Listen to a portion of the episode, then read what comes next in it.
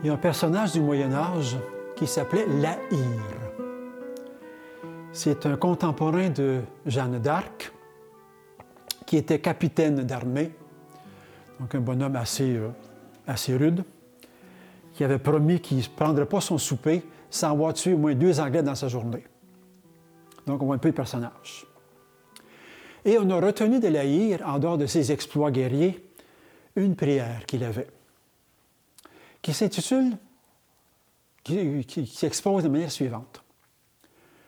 Seigneur, faites pour Lahir ce que Lahir ferait pour vous. Si vous étiez Lahir et si Lahir était vous. Hein? On change de position. Tu es à ma place, je prends la tienne. Qu'est-ce que tu ferais?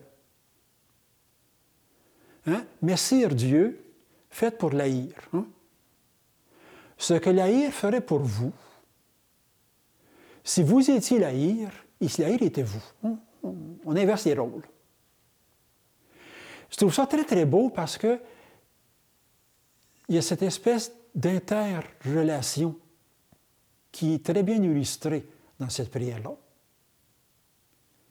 Qu'est-ce que tu ferais de bien pour moi si j'étais à ta place? Qu'est-ce que tu souhaiterais que je te fasse si tu étais la mienne?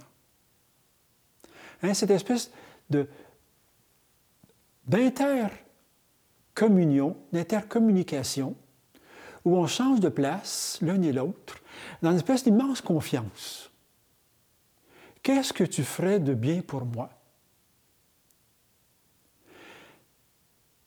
Qu'est-ce qui serait le mieux que tu fasses? Qu'est-ce que moi je ferais si j'étais à ta place pour quelqu'un d'autre? Une espèce d'intercommunication, d'interrelation, de, de, soins à l'autre, de penser pour l'autre, d'attention à l'autre. Quand on change les rôles, tout simplement. Je la reprends. Messire Dieu, faites pour l'haïr. On se met à la place de l'haïr, hein? Faites pour l'haïr ce que l'haïr ferait pour vous. Si vous étiez l'haïr et si l'haïr était vous. Hein? On inverse les rôles. Qu'est-ce que tu ferais? Et qu'est-ce que moi je ferais si on inversait les rôles?